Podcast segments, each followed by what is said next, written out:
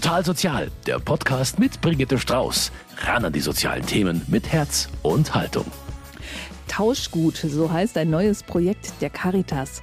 An inzwischen sieben Standorten in München gibt es nämlich Kühlschränke und Regale, in denen Lebensmittel liegen, die eigentlich auf dem Müll gelandet werden und aus denen sich jeder, der mag, bedienen darf.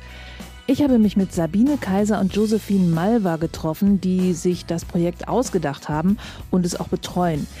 Der Treffpunkt war natürlich einer der Standorte und wir haben uns für das Alten- und Servicezentrum am Westpark in München entschieden. Und natürlich habe ich zusammen mit Sabine Kaiser nachgeschaut, was gerade drin war im Regal und Kühlschrank. Heute Morgen war, glaube ich, Anlieferung. Was ist denn da heute Morgen gekommen? Also für den Standort hier äh, im ASZ am Westpark ist natürlich ganz, ganz toll, dass wir einen tollen Bäcker gefunden haben, der uns praktisch Lebensmittel, die er eben wegwirft, zur Verfügung stellt. Und das ist die Bäckerei Neulinger. Und da holen wir immer Montag und Mittwochs die Backwaren ab, die da ähm, vom Resttag vorhanden angesammelt wurden. Und das sind jetzt heute Morgen praktisch ganz früh heute Morgen geliefert worden. Also unter anderem Brote, es sind süße Teilchen geliefert worden. Manchmal oder auch sehr oft werden Simmeln mitgeliefert. Und es geht so weg mit den SeniorInnen, die eigentlich so täglich kommen, dass wir eigentlich sagen können, dass morgen früh schon wieder alles leer ist. Wie viel schätzen Sie, ist das so? Also ich sehe hier, oh, das sind bestimmt so zehn zerschnittene Brote in, in kleinere seniorengerechte Häppchen, oder? Genau, genau. Also wir machen, wir verpacken seniorengerecht beziehungsweise portionsgerecht. Das muss sagen, ich glaube, man sieht hier so irgendwie circa acht würde ich jetzt mal sagen, acht Leib Brot. Je nach Größe werden die geviertelt oder halbiert. Also das sehen wir hier, äh, was angeliefert wird und dann gerne mitgenommen wird. Oder eben auch, was wir hier unten sehen, sind einfach so süße Mehlspeisen, ne, wo dann jeder mal eins mitnehmen kann, was dann für einen Kaffee ganz gut ist am Nachmittag. Brot vom Vortag und süße Teilchen für Senioren, die oft von einer kleinen Rente leben müssen. Das klingt logisch, aber das Projekt ist auch noch super ökologisch und bringt Menschen zusammen. Wieso, weshalb, warum und wie, darüber reden wir bei Total Sozial. Also wir stehen jetzt hier im Caritas Alten- und Servicezentrum in der Garmischer Straße. Hier gibt es einen Kühlschrank, der ist gerade ein bisschen leer. Und neben mir stehen Sabine Kaiser und Josephine Malva.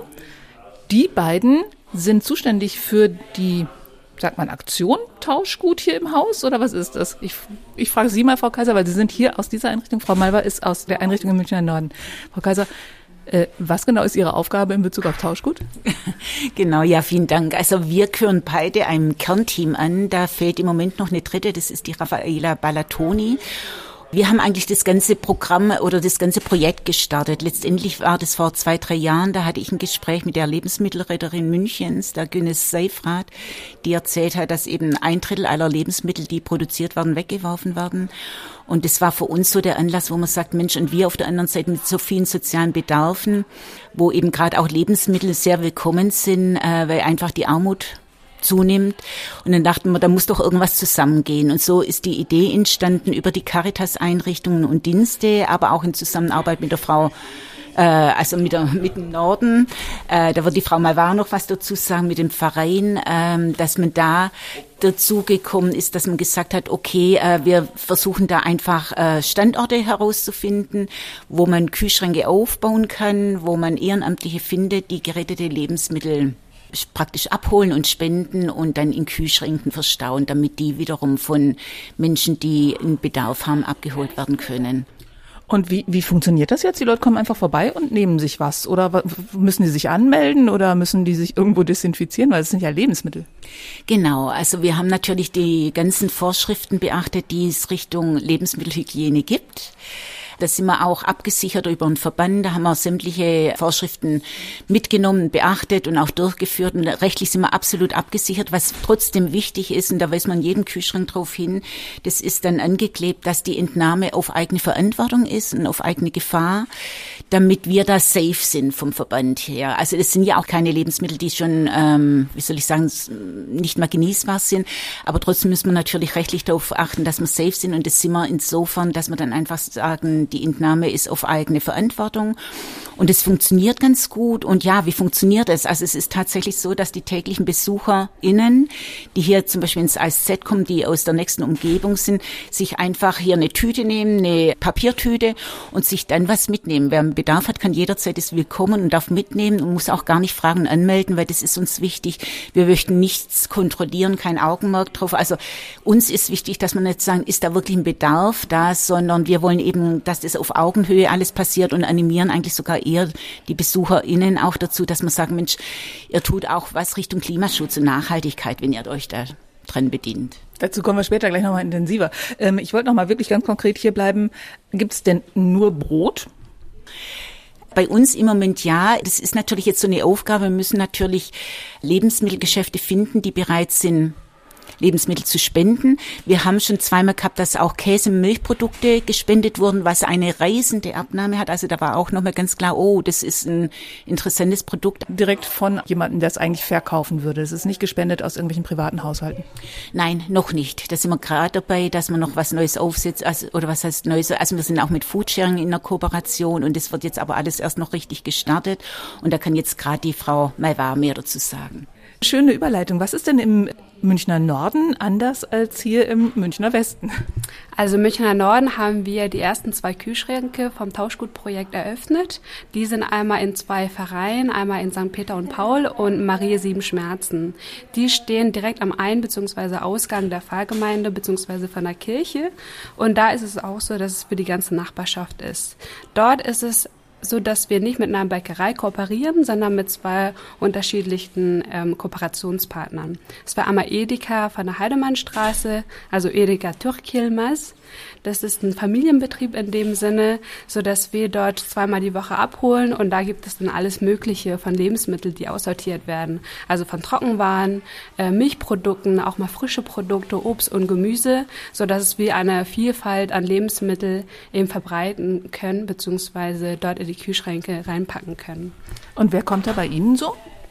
Es ist ja alles ähm, so gedacht, dass wir nicht zwangsläufig merken sollten, wer dahin geht. Natürlich wird die ganze Nachbarschaft angesprochen, die den Bedarf haben. Aber wir wollen das möglichst anonym halten, denn viele der Personen, die von Armut betroffen sind, fühlen sich nicht wohl bzw. schämen sich für den Zustand. Und da wollen wir das gerne, dass jeder einfach reingehen kann und rausgehen kann, ohne dass äh, die Person beobachtet bzw. kontrolliert wird. Also es ist für alle letztendlich offen zugänglich. Von dem, was da gerettet wurde, also was bei Ihnen angeliefert wird, bleibt da noch was übrig? Also ich muss ganz ehrlich sagen, innerhalb von einem Tag, vielleicht mal drei Stunden, sind die ganzen Lebensmittel weg. Von daher ist der Bedarf ganz groß. Wir sind ganz froh, dass wir dort mehrmals in der Woche liefern.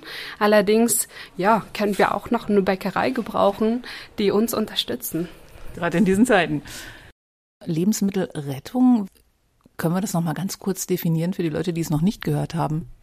Ja, Lebensmittelrettung bedeutet, dass Lebensmittel gesammelt werden, die normalerweise weggeworfen werden. Ne? Also ein Drittel aller Lebensmittel werden grundsätzlich weggeworfen. Und ich finde immer so ein schönes Bild, wenn man dann sagt, alles, was zwischen Januar und April produziert wird, ist gleich mal für die Mülltonne. Das macht es einfach nochmal so ein bisschen visueller, was das bedeutet. Ähm, und das heißt, ganz viele Lebensmittelgeschäfte, private Haushalte, all das in der Summe, die dann Joghurts aussortieren, weil das äh, Verfalldatum vielleicht um einen Tag überschritten ist, was aber noch lange nicht heißt, dass das Lebensmittel nicht genießbar ist. Und wenn das weggeworfen wird, sind, sagen wir, Lebensmittelrettung, dann kommen wir ins Spiel und sagen, Mensch, äh, stellt uns doch diese Lebensmittel zur Verfügung, weil wir können sie noch weiter vergeben und weiterverwenden. Sieben Standorte gibt es inzwischen von der Caritas in ganz München. Tendenz steigend, es sind noch einige in der Planung. Aber wie sind Sie denn überhaupt auf die Idee gekommen, sowas zu machen?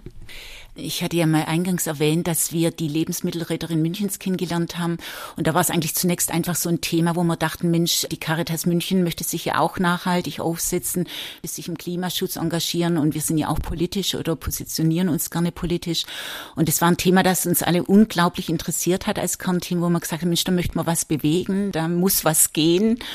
Und so kam es eigentlich im Gespräch dazu, dass wir dachten, ja, wir mit unseren Einrichtungen, wo soziale Bedarfe da sind, wo auch viele Menschen kommen, die aus dem Bereich Armut stammen oder mit dem tangiert sind mit dem Bereich Armut, die möchten wir gern integrieren. Und so kam irgendwann mal die Idee auf Verteilerschränke. Warum ist das ökologisch sinnvoll? weil wir ja alle wissen, Lebensmittelproduktion einfach auch ganz viel äh, CO2 beansprucht äh, in der Atmosphäre. Das heißt, Lebensmittel, äh, die, die hergestellt wird, äh, gehört ja mit zu den größten äh, CO2-Produzenten. Und wenn wir natürlich dafür retten, tun wir einfach was fürs Klima. Ne? Und auch für die Nachhaltigkeitsziele der UN. Und da möchte ich vielleicht auch noch mal ein paar Worte dazu äußern, dass wir eigentlich mit unserem Projekt sieben, sieben Ziele der UN SDGs, Nachhaltigkeitsziele äh, bedienen. Dass man einmal sagt, Mensch, die Lebensmittelrettung bei uns mit den Toastgutschränken. Wir sagen, damit gibt's weniger Armut, damit gibt's weniger Hunger. Wir tun was für die nachhaltige Stadt. Äh, wir tun was für den Klimaschutz. Wir tun aber auch was für Partnerschaften, wenn man sich vernetzt, weil man in die Community sich begibt und wir tun was für die Ungleichheit, also dass es mehr Gleichheit gibt. Und von daher, also wenn Sie gerade jetzt nochmal sagen, Klimaschutz, tun wir einfach auch sehr viel für den Klimaschutz, indem wir die verwenden. Also Sie haben sich dann kennengelernt und haben sich gedacht, Mensch, aber Caritas ist eigentlich genau der richtige Ort dafür, weil bei uns kommen Menschen, die haben vielleicht auch einfach nicht so viel Geld übrig, um sich überflüssige Lebensmittel zum Beispiel zu kaufen. Genau, und eben auch viele Menschen, die durchs Raster fallen, die zum Beispiel keinen Berechtigungsschein für die Tafel haben und die aber trotzdem sehr an der Armutsgrenze schrappen und, und sich entlang bewegen. Und genau für die hatten wir es gedacht, Mensch, da sind wir ja eigentlich prädestiniert dafür als Anlaufpunkt. Da müssen wir was tun oder können wir ins Handeln kommen. Das war unsere Idee dazu, ja. Das ist auch nochmal die ganz wichtige Geschichte. Also es gibt viele Leute, die auf Unterstützung eigentlich angewiesen wären, aber ähm, keinen Berechtigungsschein bekommen, sich keinen beantragen wollen aus Scham oder warum? Ja, diese Schambehaftigkeit, die trifft man vor allem auch im Alter an, dass es ganz viele SeniorInnen gibt, die äh, immer noch denken, ach, ich komme schon klar, im Krieg früher war es schlimmer oder nach dem Krieg war es schlimmer. Das habe ich auch überlegt, so werde ich es jetzt auch tun und die aus Scham sich eben nicht einen Berechtigungsschein holen wollen. Und die bedienen wir natürlich mit so einem Tauschgutschrank, dass man einfach sagt, Mensch, man kann hin und sich was nehmen, ohne dass man irgendwas vorweisen muss. Und wir möchten auch da eine Begegnung auf Augenhöhe haben und rücken eigentlich vielmehr auch dieses Thema Klimaschutz und Nachhaltigkeit im Vordergrund äh, und versuchen da die Menschen zu animieren und sagen, wenn ihr hier nehmt, tut ihr auch was fürs Klima und seid nachhaltig. Das heißt, etwas nehmen und gleichzeitig was Gutes tun, ist, das, ist doch eine geniale Sache, oder? Ja, super. Also das ist eine wahnsinns geniale Sache. Das ist ja auch das, was uns als Team so motiviert und wo wir immer wieder auch voller Freude dabei sind. Und klar gibt es Hürden zu nehmen. Ne? Also es ist natürlich ist so ein Projekt, das man aus dem Boden stampft und wo wir ja auch nach eigener Finanzierungsmittel gucken und wo wir Förderanträge schreiben. Das ist nicht ohne, aber es macht umso mehr Spaß, wenn wir dann merken, es funktioniert so, wie wir gedacht haben. Und so ein Beispiel ist vielleicht einfach nochmal um zu erwähnen, wir haben so einen, den den ersten Außenkühlschrank jetzt im August eröffnet und der läuft hervorragend. Und was wir jetzt dabei sogar noch beobachten, das ist in St. Philippus im Innenhof, dass es da richtig zu Meeting Points kommt inzwischen, dass sich die SeniorInnen oder auch andere Menschen, die da eben sich bedienen, dass die sich da treffen, dass es da wirklich so einen Community-Charakter jetzt langsam gibt. Dann war das ja alles total easy, oder? Also ich meine, Sie haben gerade zwar gesagt, ein paar Projektanträge schreiben, aber wie aufwendig war das wirklich, das Ganze dann zu installieren? Ja, aufwendig war es dann tatsächlich schon auch, weil man muss sich ja auch dazu vorstellen, also genau, man schreibt ein paar Förderanträge, dann kriegt man das Go, okay, wir haben jetzt Fördergeld, dann wissen wir, jetzt können wir starten. Ähm, aber dann fängt es ja schon auch an, wer, welche Dienste sind denn bereit? Also es heißt, es muss ja schon auch eine zusätzliche Zeit investiert werden am, zu Beginn. Und auch wenn man es betreut, ähm, wir sind darauf angewiesen, auf Ehrenamtliche, die uns unterstützen, die die Waren tatsächlich auch äh, in den Geschäften abholen und an die Einrichtungen Dienste bringen. Und Ehrenamtliche jetzt nach der Corona-Krise zu aktivieren, ist auch nicht manchmal ganz so leicht. Jetzt haben wir natürlich ein smartes Thema, wo, wo viel Lust und Laune dabei ist. Das ist unser Glück. Aber es ist tatsächlich Arbeit. Es ist schon erstmal eine Orga-Arbeit und äh, wir bringen es dann immer wieder runter, dass so ein Standort, der neu eröffnet wird, der kriegt auch so eine Grundausstattung. Sprich, er kriegt einen Kühlschrank, er kriegt finanzielle Mittel, um Flyer entwickeln zu können, um drucken zu können, um Lebensmittelboxen sich kaufen zu können, um Regal. Und das Ganze wird dann aber auch angeschoben, schon auch vom Kernteam, dass wir da zur Verfügung stehen im, im engen Austausch, damit das Ganze ins Laufen kommt. Wo kamen die Kühlschränke her? Ja, die Kühlschränke haben wir gekauft. Dafür braucht man natürlich eine Finanzspritze. Und die Finanzspritze haben wir insofern bekommen, dass wir Förderanträge geschrieben haben und äh, sehr großzügig von der Postcode-Lotterie unterstützt wurden, sowie von der Sparta Bank München. Und auch EOM-Mittel, EOM-Zuschüsse haben wir bekommen. Also von daher sind wir ganz glücklich, weil das, ohne das wäre es gar nicht gegangen. Also das war der Start. Sie haben gerade gesagt, da gibt es dann so ein Team vor Ort. Da muss man schon auch eine gewisse Regelmäßigkeit haben, oder? Weil ich meine, hier wird jeden Montag und Mittwoch angeliefert. Da hat jemand dann wirklich die Zeit, jeden Montag und Mittwoch ins Auto zu steigen, zur Bäckerei zu fahren und die Sachen hier äh, anzuliefern, oder wie funktioniert das? Ja, tatsächlich. Also es fängt wirklich damit an, dass wir so starten, dass wir sagen, wir machen jetzt einen Infoabend für interessierte Ehrenamtliche. Der wird dann über Social Media oder über so einen Stadtteilanzeiger veröffentlicht. Und bei uns im Süden war es jetzt so, dass da tatsächlich, ich glaube, neun Ehrenamtliche gekommen sind in den Infoabend. Und da gibt man erstmal Infos. Wie läuft es ab? Wie regelmäßig brauchen wir das? Was muss an Zeit mitgebracht werden? Wann soll es stattfinden? Wo sind die Abholorte? Wohin soll es gebracht werden? Und daraufhin können sich die, die an einem Infoabend da waren, nochmal konkreter melden und sagen, ja, es ist jetzt tatsächlich was für mich. Manche sagen, oh, ich brauche noch Bedenkzeit oder im Moment nicht oder vielleicht später oder ich wollte mich nur mal informieren. Aber es ist tatsächlich, also es ist wie ein Unternehmen zu organisieren. Aber hier läuft's. Hier läuft's, ja, absolut. Also wir haben tatsächlich, und da war ich auch verwundert an diesem Infoabend, wie viele Ehrenamtliche dann doch auch Interesse haben. Es waren einige da, die eh schon im Food-Sharing-Bereich unterwegs sind, also die sich genau für diese Themen interessieren. Und ich glaube, wir haben, wir kommen mit unserem Thema Tauschgut auch tatsächlich in, in den Nischenbereich rein, den jeder interessiert, wo jeder weiß, es geht um viel, es geht auch um die Zukunft von uns allen. Und äh, das ist natürlich unser großer Pluspunkt. Ne? Wir sind jetzt hier im alten Servicezentrum. Das heißt, alte Menschen kommen an diesem Kühlschrank und an diesem Regal vorbei. Die haben ja noch gelernt, dass man eigentlich nichts wegwirft. Fanden die es jetzt von Anfang an total toll, dass man das jetzt wieder hier einfach mitnehmen kann? Oder wie haben die darauf reagiert? Toll fanden sie es tatsächlich vom Anfang an, als wir eröffnet haben, aber es gab natürlich schon trotzdem eine Hürde zu nehmen. Also den Zuspruch hatten wir gehabt, aber es hieß noch lange nicht, dass sich die SeniorInnen dann getraut haben zu nehmen. Weil dann jeder eigentlich gesagt hat, Mensch, super, was ihr da macht, tolles Projekt, aber mir geht's ja noch gut im Vergleich zu anderen. Also ich brauche jetzt erstmal nichts nehmen. Und da muss man tatsächlich, ich glaube, es hat so zwei Wochen gedauert, in Gesprächen immer wieder im Austausch sein mit den SeniorInnen und sie ermutigen zu sagen, sie tun damit auch was für die Nachhaltigkeit und fürs Klima, wenn sie nehmen.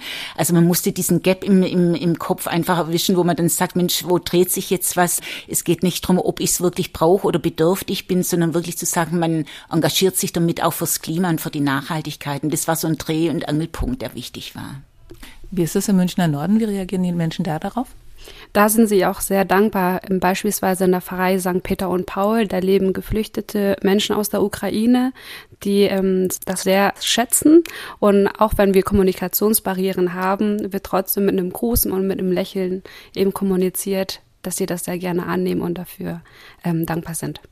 Aber gibt es da auch so Leute, die sagen, ach nee, ich habe es ja noch nicht nötig? Mm, was heißt nicht nötig? Die ähm, sind eher etwas vorsichtig, sagen wir es mal so, und denken eher an die anderen, die das eher bräuchten als sie selber. Und dann gehen sie eher einen Schritt zurück und sagen, hm, ich lasse den anderen doch eher den Vorrang.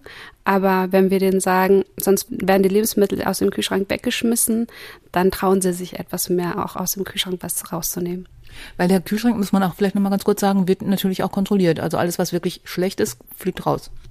Ja, auf jeden Fall. Also wir fahren ja regelmäßig dahin, mindestens alle zwei Tage. Und dann sieht man, welche Lebensmittel nun tatsächlich in die Tonne müssen. Aber glücklicherweise sind das nur vereinzelte und darüber sind wir sehr dankbar, dass eben dieses Projekt so gut angenommen wird. Was haben Sie in der letzten Woche weggeworfen? Äh, Salat, die ähm, in solchen Plastiktüten waren, die werden ja sehr, sehr schnell schlecht. Teilweise bei dem Wetter ähm, fast am nächsten Tag schon. Ja, kann man nichts tun, aber größtenteils der Lebensmittel sind irgendwo angekommen und wurden verzehrt. Und im Münchner Norden reißen sich die Leute auch so ein bisschen darum, äh, bei ihnen Lebensmittel durch die Gegend zu fahren, weil sie ein ganz tolles Gefährt haben. Ja, richtig. Also zum Glück haben wir ein richtig cooles E-Bike mit einem Anhänger. Mit dem E-Bike können dann die Freiwillige zu einem, dem Supermarkt fahren, zu Edeka und liefern direkt dann zu den zwei Kühlschränken. Und wie viele Leute nutzen, also wie viele Leute unterstützen Sie da? Es ist ein Kommen und Gehen, um ehrlich zu sein. Also Studenten, die jetzt in den Semesterferien Zeit haben, sind dann ganz aktiv. Und dementsprechend sind wir gerade zwischen drei und fünf. Einige holen direkt ab, andere aber wiederum sind vor Ort und sortieren die Lebensmittel aus, die nicht mal weitergegeben werden sollten und machen auch den Kühlschrank sauber. Sie haben es eben schon mal gesagt, Sie haben auch ein breiteres Angebot, also auch frische Waren, auch Obst und Gemüse, Milchprodukte und so weiter, weil es eben aus einem Supermarkt kommt, nicht aus der Bäckerei ausschließlich. Und der Münchner Norden hat ja auch nochmal so eine ganz andere Sozialstruktur. Sind das die gleichen Lebensmittel, die ansonsten bei der Tafel gelandet wären? Jein. Also wir kooperieren ja im Norden zum einen mit Supermärkten, Edeka.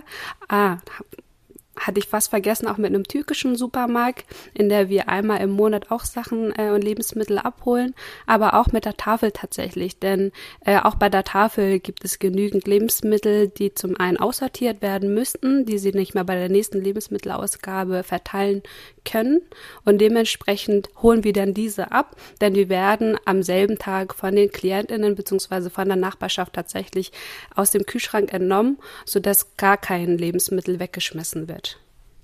Gibt es da eigentlich rechtliche Unterschiede bei den äh, Vorgaben für die Tafel und für die Lebensmittelrettung?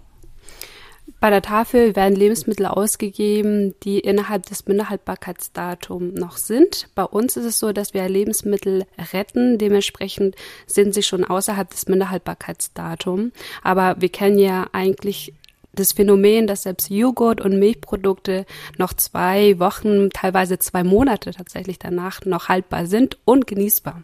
Jetzt haben Sie eben gesagt, äh, jetzt in den Semesterferien hat es ganz gut geklappt. Da gab es eine ganze Reihe Studierender, die sich da das E-Bike geteilt haben und da auch sehr viel Spaß hatten. Funktioniert das das ganze Jahr über so gut? Äh, leider nicht. Dementsprechend sind wir immer auf der Suche, nicht nur im Norden, sondern münchenweit für alle Standorte nach Freiwillige, die am besten wöchentlich und ganz regelmäßig für uns die Lebensmittel abholen oder vor Ort sich engagieren. Wo muss man sich da melden und wie erfahre ich, wo noch Standorte sind? Wir haben eine ganz coole Website jetzt aufgestellt. Dementsprechend können Sie uns über www.caritas-tauschgut.de finden. Da sind all die Kontaktdaten, auch die Ansprechpersonen, die eigentlich vor Ort dann das Ganze auch nochmal koordinieren bzw. einen Überblick haben. Und den Link dahin finden Sie natürlich auch bei uns auf der Homepage unter münchner-kirchenradio.de. Sieben Standorte gibt's bisher. Wie soll's weitergehen? Soll ganz München gepflastert sein mit Kühlschränken? Im Idealfall ja, und das ist auch unsere Vision, dass nochmal Kühlschränke und auch Verteilerschränke tatsächlich aufgebaut werden. Also da werden dann, eher statt Lebensmittel so Sachspenden reingepackt. Also es liegen ja noch genügend Materialien oder Sachen wie zum Beispiel ein Toaster oder Bücher oder Töpfe, die gar nicht mehr benutzt werden und dementsprechend würden wir gerne Tauschschränke auch noch münchenweit aufstellen, in der alle Menschen ihre Sachen reinstellen, aber auch Sachen rausnehmen können. Und zwar auch ohne irgendjemanden fragen zu müssen und ohne irgendwas dafür zahlen zu müssen, ohne sich registrieren zu müssen. Richtig, das ist unser Konzept, dass es für jeden zugänglich ist, aber möglichst anonym. Da wünsche ich Ihnen alles, alles Gute dafür. Ich hoffe, das klappt und verabschiede mich für dieses Mal. Bis zum nächsten Mal, Ihre Brigitte Strauß. Total Sozial, ein Podcast vom katholischen Medienhaus St. Michaelsbund, produziert vom Münchner Kirchenradio.